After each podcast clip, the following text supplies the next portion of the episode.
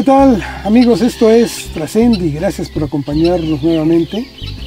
Bueno, estamos hoy en un lugar muy diferente al que usted nos ha visto. Hemos estado en sets, en camerinos, en algunas oficinas, etc. Pero pocas veces podemos disfrutar de un lugar tan hermoso como estos, en donde uno está, y créanmelo, lo digo literalmente, en contacto plenamente con la naturaleza.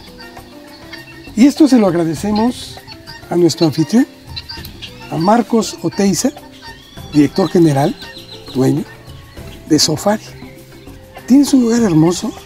Pues me gustaría que lo pudieras describir con tus propias palabras, porque aquí la gente puede tener contacto directo con especies que indudablemente no son comunes, hay quienes les llaman exóticas, yo no creo que se puedan ser exóticas, son animales comunes y corrientes como los hay en todos lados, pero atrás de ti justamente estamos viendo una jirafa, estamos viendo antílopes, estamos viendo muchos animales más.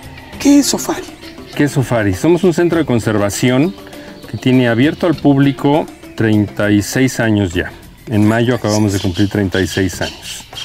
Atrás de esos 36 años hay todavía muchos años de historia en lo que mi padre lo ideó, lo creó este, y empezó a construir en su mente lo que él quería. Eh, abrimos en 1984 con muchas dificultades económicas porque pues desde que yo tengo uso de razón este, estamos en crisis. Entonces tuvo que abrir mi padre en una circunstancia económica ya donde ya dijo o abro a ver quién nos viene a visitar o ya no podemos subsistir. Entonces abrió con muchas carencias, el lugar era, era, aunque la extensión era la misma, tenemos 70 hectáreas, pero pues teníamos únicamente dos áreas que la gente podía visitar y muy pocos animales. Y bueno, fuimos creciendo este, poco a poco hasta llegar a lo que somos ahora y desde luego que nos falta mucho, todavía mucho camino por andar, pero ya somos un centro de conservación establecido, tenemos muchos años trabajando a favor de la naturaleza y sobre todo nos encanta la idea de poder ofrecer a toda la gente que no tiene la oportunidad de estar tan de cerca con la naturaleza como es aquí, pues de que vengan, que nos que pasen un día en familia, que convivan, que conozcan, porque hay muchos animales que, si bien lo dices, son exóticos para los mexicanos porque no los hay en el país. Seguramente para la gente que vive en África un elefante no es exótico y es un, un tepezcuintle, que es un animal mexicano, es sumamente exótico para él, ¿no? Entonces, lo exótico es según la, el lugar región, donde el, lugar donde estemos hablando. Pero bueno, sí le llamamos exótico. También tenemos fauna mexicana, pero aunque tú estés sabiendo que en tu país hay venado cola blanca, pues a lo mejor nunca lo has visto, ¿no? Y aquí lo puedes ver casi oler, casi tocar, y lo puedes ver a escasos metros de distancia, ver cómo se comporta, ver la diferencia entre un macho y una hembra, pues, cuando te vas, te va, te llevas un pedacito de, respeto, de amor y de cariño por la naturaleza. creo que eso es lo más importante, porque hemos visto que estamos totalmente desvinculados con, con el entorno, o sea, lamentablemente se nos acerca de no ser un perro o un gato, se acerca a cualquier otro animal y mucha gente corre. Sí. la verdad, no, no estamos habituados a este contacto, lo hemos perdido completamente. Y por eso es tan importante que estos centros pues ocupen hoy estos lugares tan importantes donde estamos obligados a perpetuar la vida en el mundo. No somos los únicos, no somos los seres humanos los únicos. Recientemente, y creo que es muy grato, tú lo has visto, Hemos eh, captado imágenes de venados en, playas, de jabalíes en ciudades, ¿no? zorros, etc. Y no deja de ser agradable el ver que, que los animales ahí están, pero que muchas veces nos negamos a verlos. Y, de, más allá de negarnos a vernos, estamos acostumbrados a que lo que se mueve hay que matarlo.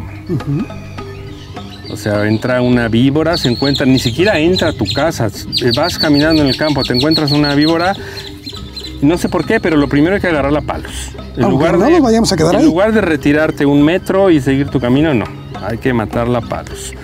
Este, llega algo a tu casa, llega, si tienes la fortuna de vivir cerca de un bosque, de una selva, llega un mapache a tu bote de basura a tirarlo y hay que envenenarlo, hay que atacarlo, como que sentimos que somos dueños del planeta, cuando todas las especies estaban pues mucho antes que nosotros. y mucha gente ha perdido el contacto con tanta tecnología que hay ahora, creen que el ver, este, te metes a National Geographic o cualquier otro canal y te pones a ver y estudiar del elefante, pero pues no es lo mismo verlo, por muy grande que sea la pantalla, si sea un IMAX gigante, es lo mismo verlo aquí, este, o, si tienen la fortuna de poder viajar y, verlo en su lugar de origen, este, a, estar viéndolo en una tableta o en una pantalla, ¿no? Te, te, la verdad te, te, vuelve humilde, te vuelve como que te reconecta. Este, a veces perdemos el piso y creemos que somos los amos del universo y al, y al poder verlos así de cerca dices, ¿cómo puedo sentir amo cuando estoy rodeado de todos estos animales que son mucho más fuertes y poderosos que yo? Yo seré más inteligente, pero eso no me hace ni mejor ni, ni peor, ni menos que ellos. ¿Tienes aquí 1500 animales? Aproximadamente 1500. El censo, obviamente, como lo podrás entender en cualquier población cerrada, pues es sube y baja, ¿no? Pero en porcentajes muy pequeños. Tenemos 1500 animales de aproximadamente 130 especies diferentes. Algunos animales son mexicanos, algunos animales vienen de otros lugares, este, remotos, de África, de Australia, este, Indonesia, de, muchos lugares del mundo, pero sí quiero aclarar que ya no, bueno, ya no, nunca aquí en Safari nos hemos enfocado en extraer animales o individuos de su hábitat natural para traerlos para acá. Todos los animales con los que contamos son o nacidos en cautiverio o nacidos en vida libre y por alguna desgracia para ellos habían caído en manos de humanos y fueron decomisados por autoridades y las autoridades no los traen para el resguardo, pero ya la captura de animales de vida libre para exhibir este tiene años que está fuera totalmente del panorama de nosotros. Hubo una frase que estábamos, que, que lanzaste tú, que me impactó mucho antes de entrar justamente a la entrevista. Te decía yo, neófito en el asunto, como creo que la gran mayoría de los que habitamos en, este mundo, del contacto con la naturaleza, yo te decía, hay especies en extinción y me decías tú que es que prácticamente todas las especies están en peligro de extinción. Sí, sí, no todas, pero muchas de ellas y el porcentaje va creciendo día a día. Y, por dos motivos. El principal es por toda la invasión que hemos hecho a su medio ambiente. La ganadería ha sido terrible en muchas partes del mundo este, la ganadería doméstica porque invade hábitats eh, de otros animales. Las vacas acaban absolutamente con todo el, el entorno, los chivos, los borregos que sacan a libre pastoreo. Eso ha acabado con el hábitat terriblemente. Y bueno, y si le sumas todavía a la depredación del hombre, ya sea por consumo, por deporte mal entendido, porque yo respeto el deporte de la cacería cuando es bien llevado, lo que no respeto es la caza sin justificación. Entonces hay, hay mucha depredación para consumo, o simplemente como lo que te comenté hace rato, por el simple hecho de que hay una víbora, mátala, mátala, pero ¿por qué la tienes que matar si no te ha, no te ha hecho nada? Entonces sí es muy creciente a un ritmo muy fuerte la depredación y el riesgo. Tan solo por hablarte, eh, los elefantes en África se están muriendo a un ritmo de 96 animales diarios. 96. 96. Hay, incluso hay una página eh, hecha por la International Elephant Foundation y por organizaciones que están, los están protegiendo, que se llama 96.org, porque son 96 animales que se llevó después de años de evaluar todos los animales que estaban muriendo, es un promedio de 96 animales diarios de elefantes, tan solo de elefantes.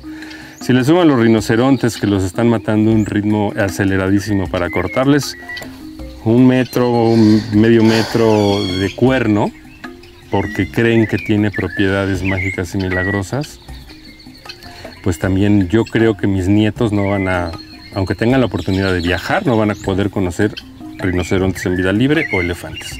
Claro, si sigue al ritmo como lo que está pasando, ¿no? Pero no hay nada que lo detenga aparentemente. El consumismo es terriblemente acelerado y, y fuerte y la falta de empleo y falta de recursos en esas regiones que son muy pobres, pues hacen que con muy pocos dólares se atrevan a matar a un elefante para quitarle 100 kilos de marfil o a un rinoceronte para quitarle 5 kilos de O para hacerlo cenicero, para hacerlo una mesa. Y lo mismo pasa con los tigres porque creen que tiene propiedades, este, con venados, con muchos animales. Por eso, Marcos, yo creo que centros como el de ustedes son tan importantes. Yo creo, y, y aquí te quisiera preguntar tu opinión de los zoológicos. Creo que hay algunos que funcionan muy bien, afortunadamente creo que es la mayoría, pero no deja los espacios que son reducidos de ser eh, a veces se nos apachura el corazón ver cómo un felino está en una celda de 3x3 o 5x3, una cosa así. Y, y, bueno, aquí lo vemos abierto, etc. Entonces, creo que son muy importantes. Antes que nada, tu opinión respecto a los zoológicos. No quiero ser demasiado enfático, pero la verdad que sí, este, me cuesta trabajo contenerme. Creo que los zoológicos hacemos un trabajo fundamental. Y como bien lo dices, hay muy buenos, no tan buenos y muy malos, como en todo. para mí son fundamentales. Entiendo lo que me dices del confinamiento en algunos zoológicos, sobre todo los urbanos, que se los ha comido la ciudad y ya no tienen manera de crecer. Y generalmente si te pones a ver son zoológicos que tienen años y decenas de años de existir y pues ya no pudieron crecer más ni ofrecer mejores condiciones a los animales. Aún así creo que el estar bajo cuidado humano no es tan malo porque incluso aquí lo hemos visto en lugares así abiertos, que, puede ser 3, 4 hectáreas, a veces ciertos individuos no se mueven más de 500 metros cuadrados a la redonda. Encuentran comida, encuentran agua, encuentran compañeros, este, se pueden reproducir. Y, y, literalmente hay veces que, por decirte, no es el caso, pero a veces las jirafas nunca han tocado esta área de acá. Porque no tienen necesidad. en vida libre caminan y caminan y caminan y se desplazan, pero porque están buscando mejores condiciones, porque se acabó el agua, se acabó la comida o el grupo ya es muy pequeño y están buscando más individuos para un grupo más grande. Entonces es por eso que se desplazan, no lo hacen porque así es la especie. Sin embargo, sí estoy eh, consciente que debemos ofrecer las mejores condiciones a los animales que cuidamos, Y los, los centros zoológicos que tienen los animales en esas condiciones, pues ver la manera de poder ofrecerles las mejores condiciones posibles, ¿no? que estén bajo ellos. Pero sí es un trabajo fundamental porque apoyamos muchos esfuerzos de conservación que nadie más hace, más que nosotros. Es fácil hablar y, y, en papelitos poner tus intenciones y ir a manifestarte a veces dos horas bajo el sol para decir que cuidas y te interesan los animales. Pero la labor que hacemos nosotros muy pocos lo hacen. Y, realmente es la labor de, cuidar, de conservar. Y nosotros aportamos, además de lo que cuidamos aquí, aportamos recursos y para apoyar programas de conservación que no nada más son aquí, son fuera de, nuestra, de nuestra área, ¿no? Para hacer cosas tanto in situ como ex situ. ¿Qué piensas cuando alguien que no conoce realmente de la materia, porque insisto, muchas veces hablamos de más y es muy fácil hablar, pero cuando lo hacemos sin sustento, eh, trae problemas y trae consecuencias graves. ¿Qué piensas de alguien que de repente dice, oye, ¿por qué no los dejan mejor en libertad a los animales? Yo creo que es muy fácil hablar cuando no tienes el conocimiento de fondo. Está muy de moda decir, este, déjenos en libertad. Pues aquí no están tan confinados, claro, a lo mejor habrá quien quiera que en lugar de que sean 70 o 100 hectáreas, que fueran mil o diez mil hectáreas, ¿no? Pero este, no podemos soltar a los animales que tenemos porque nacieron por generaciones bajo cuidado humano. una jirafa, si te la lleva, además que es logísticamente imposible, ¿no? Si te la llevas a África en, un avión, en un helicóptero y lo pones ahí en su lugar donde están las demás jirafas, se va a morir. Se va a morir. Este, no se va a poder reproducir, va a vivir la mitad del tiempo de lo que vive bajo cuidado humano, este, se la va a ver durísima y no va, no va a poder subsistir. Lo mismo, tenemos jaguares mexicanos, si vamos a la selva y soltamos a los jaguares, se van a morir, porque tienen generaciones viviendo bajo cuidado humano, proporcionándoles el alimento. Este, yo creo que ya perdieron hasta gran parte de su instinto de, de, caza, de, de cuidarse del ser humano, entonces no es factible, no es posible. Y a todas esas personas que piensan que deberíamos soltarlos, pues les recuerdo todo lo que hemos hecho en los zoológicos para que no se pierdan especies como el lobo mexicano, como pasó como los oryx en Arabia hace muchos años y como está pasando aceleradamente. Nosotros tenemos una reserva genética y de individuos, y cuando digo nosotros no nada más es Sofari, todos los centros de conservación y los zoológicos del mundo, tenemos unas reservas genéticas grandísimas. O sea, el momento que se acaba en vida libre algo, ¿quién sabe el rescate? Nosotros, los centros de conservación, los zoológicos. Y que además muchas veces sí introducen ciertas especies Sí, libremente, pero se va haciendo de forma paulatina. exacto. Y de No manera es- estudiada, no nada más suéltalos y déjalos en libertad. ¿no? Y además es curioso porque por un lado piensan, déjenlos en libertad. Y por otro lado, ¿qué es lo primero que pasa? Sobre todo, y voy a hablar de la gente de Morelos. Oiga, cayó un, entró un tlacuache a mi casa, ya lo agarramos, ¿se los podemos llevar? ¿Para qué lo agarran? Si estaba en libertad. La primera persona que está diciendo, déjenlos, ¿para qué lo agarras? Si pasó por tu casa, seguramente se va a volver a ir, no se va a quedar a vivir ahí pero son muchos y muy frecuente lo que pasa. Este, salimos al campo y nos encontramos un águila y la agarramos. ¿La pueden cuidar ustedes?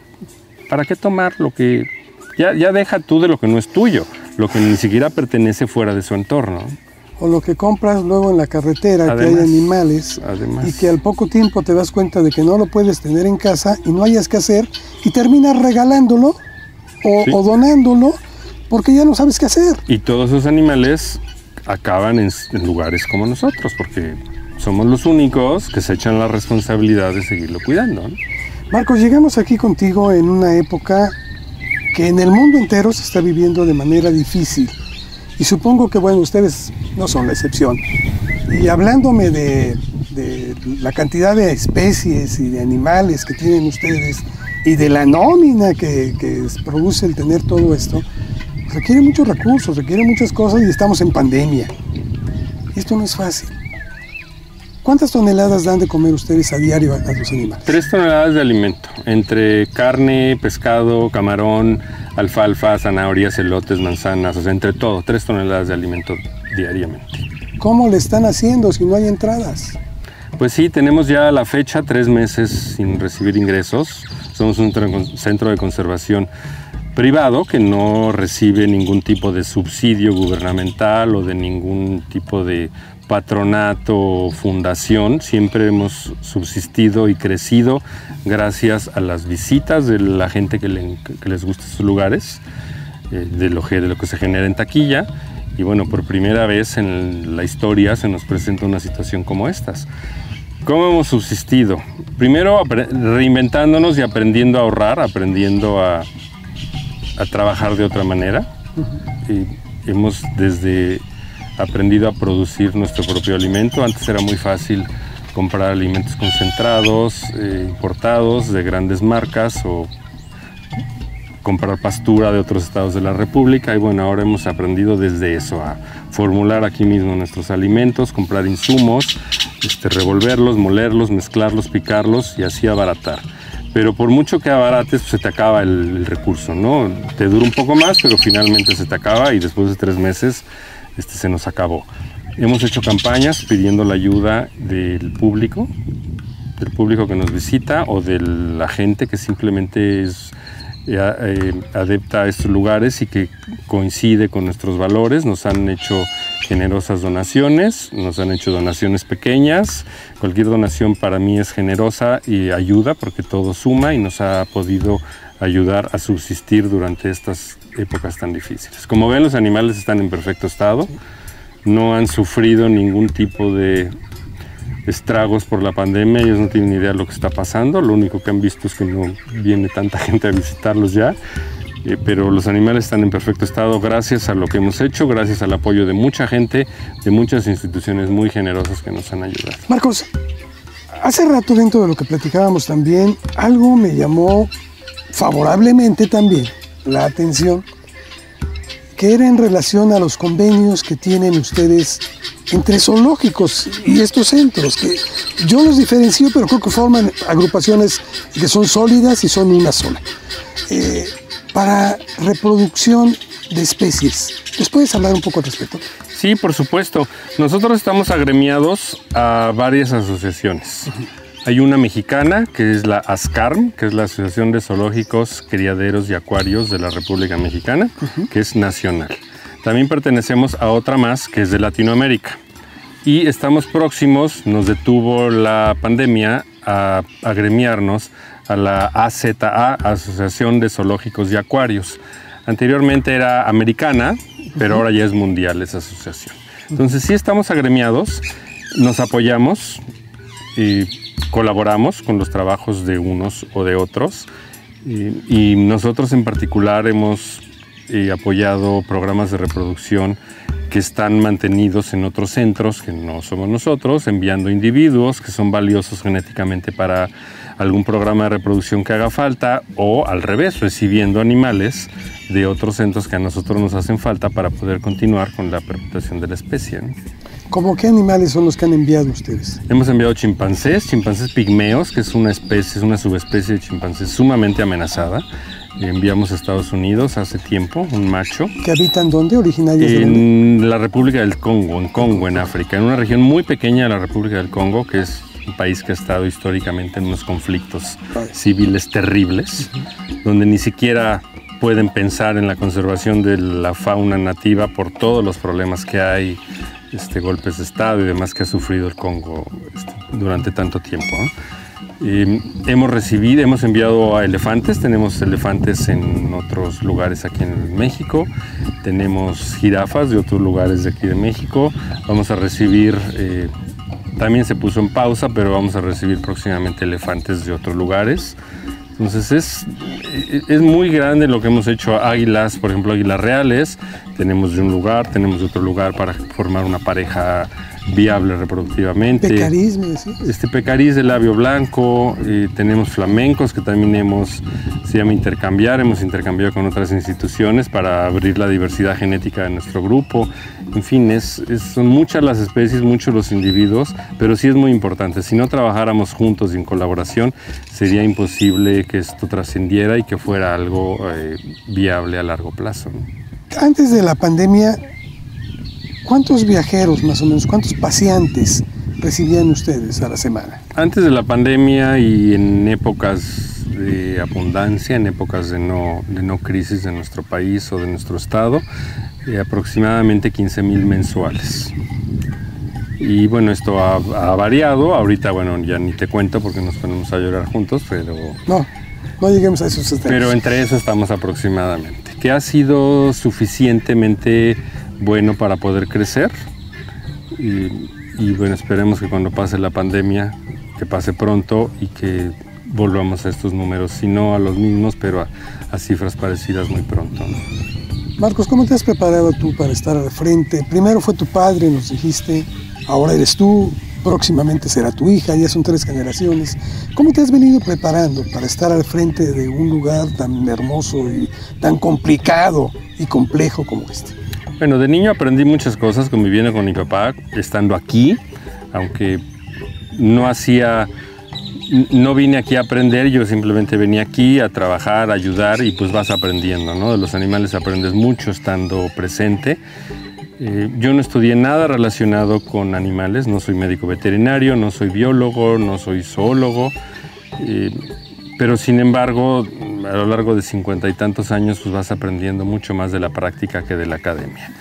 Desde luego que la academia es muy importante, pero una sin la otra no, no sería completo. Entonces, he, he tomado infinidad de cursos en México, en el extranjero, me he, ido a aprender otras instituciones, han venido de otras instituciones a aprender de nosotros, y pues la capacitación y el aprendizaje es continuo, no podemos detenernos porque no sabemos todo, de nada, mucho menos de los animales. Cada vez se descubren y se, nos damos cuenta de muchas cosas que hace poquito cono- desconocíamos. Entonces el aprendizaje ha sido continuo. Cada una de las aso- asociaciones que les platiqué hace un momento, pues da cursos, tiene especialistas y nos intercambiamos información a través de estos seminarios, cursos, talleres que, proporcionamos. En cuanto al cuidado de los animales, supongo que es muy complejo y que, por ejemplo, en el aspecto veterinario, la medicina preventiva, no solo la, la- que se lleva a cabo cuando al- algún animal está enfermo, sino para prevenir ello, debe ser muy complejo. Sí, eh, los médicos humanos la tienen un poco más fácil porque pues nada más somos hombres o mujeres. No hay, no hay más diferencia, claro, ya hay especialistas, pero cuando hablas de que aquí tenemos 130 especies diferentes, pues nuestros médicos tienen que ser especialistas en, en todo. ¿no? Tenemos tres médicos veterinarios de planta, eh, nosotros también somos sede académica de la universidad, de la UNAM, de la Universidad Nacional Autónoma de México. Tenemos aquí estudiantes eh, antes de la pandemia, todo era diferente antes. Pero volver a ser, ¿no? Volver a ser.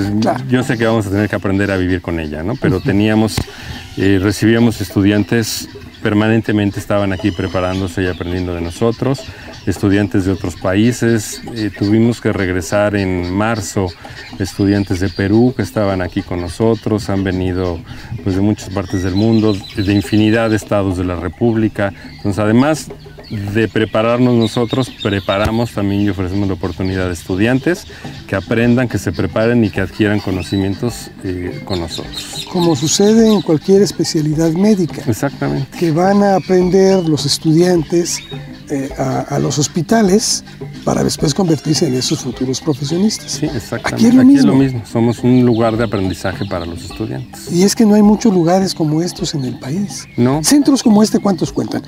¿Puebla? Eh, bueno, vamos a llamarle que son lugares eh, abiertos como nosotros. Está Africam Safari en Puebla, con quien tenemos una excelente relación, tanto de amistad como profesional. Eh, después está en el Estado de México, eh, Bioparque Estrella. El mismo Bioparque Estrella tiene otro centro en Monterrey. Eh, hay otro en Hidalgo, más pequeño, que no sé si también ofrezca la oportunidad de las prácticas profesionales. Y creo que, no, no quiero que se me vaya a ofender a algún colega por ahí que se me olvide, pero creo que Creo que está en el Estado de México, en la zona de las pirámides, está Reino Animal, que es algo más pequeño, similar, y, pero bueno, eh, también ofrece algo, una experiencia un poco similar a esta, ¿no? De los animales en, lugares más amplios. Curiosamente, en el centro del país. Sí. Bueno, Monterrey creo que es el único que, que se salió del centro del país, pero no hay no hay muchos, como bien lo mencionas. Y curiosamente me llama la atención que ninguno en el sureste. No, en el sureste. es donde más especies hay. Sí, está en Chiapas, el zoológico Miguel Álvarez del Toro. Ok. Es un lugar increíble que a mí en lo personal me encanta porque únicamente tiene alberga animales de la región. 100% un, lugar regional. Es muy, muy bonito, eh, pero sí hay, muy pocos. En Mérida abrió recientemente, aunque cuentan con un zoológico urbano pequeño, abrió un poquito a las afueras de Mérida un lugar que se llama Animaya, este, que también tiene los espacios un poco más amplios, pero lugares así con estas dimensiones son muy pocos. ¿Algo que desees agregar? Pues nada más darles las gracias nuevamente, mi agradecimiento infinito a la Universidad Humanitas por todo el apoyo que nos ha dado. Este, fue muy importante para nosotros, así como para los miles de personas que nos han apoyado desde sus casas, para todos los visitantes que sé que van a venir en cuanto podamos abrir las puertas. Y muchas gracias a ustedes, Carlos, encantado en conocerte, gracias por visitarnos y esta es su casa.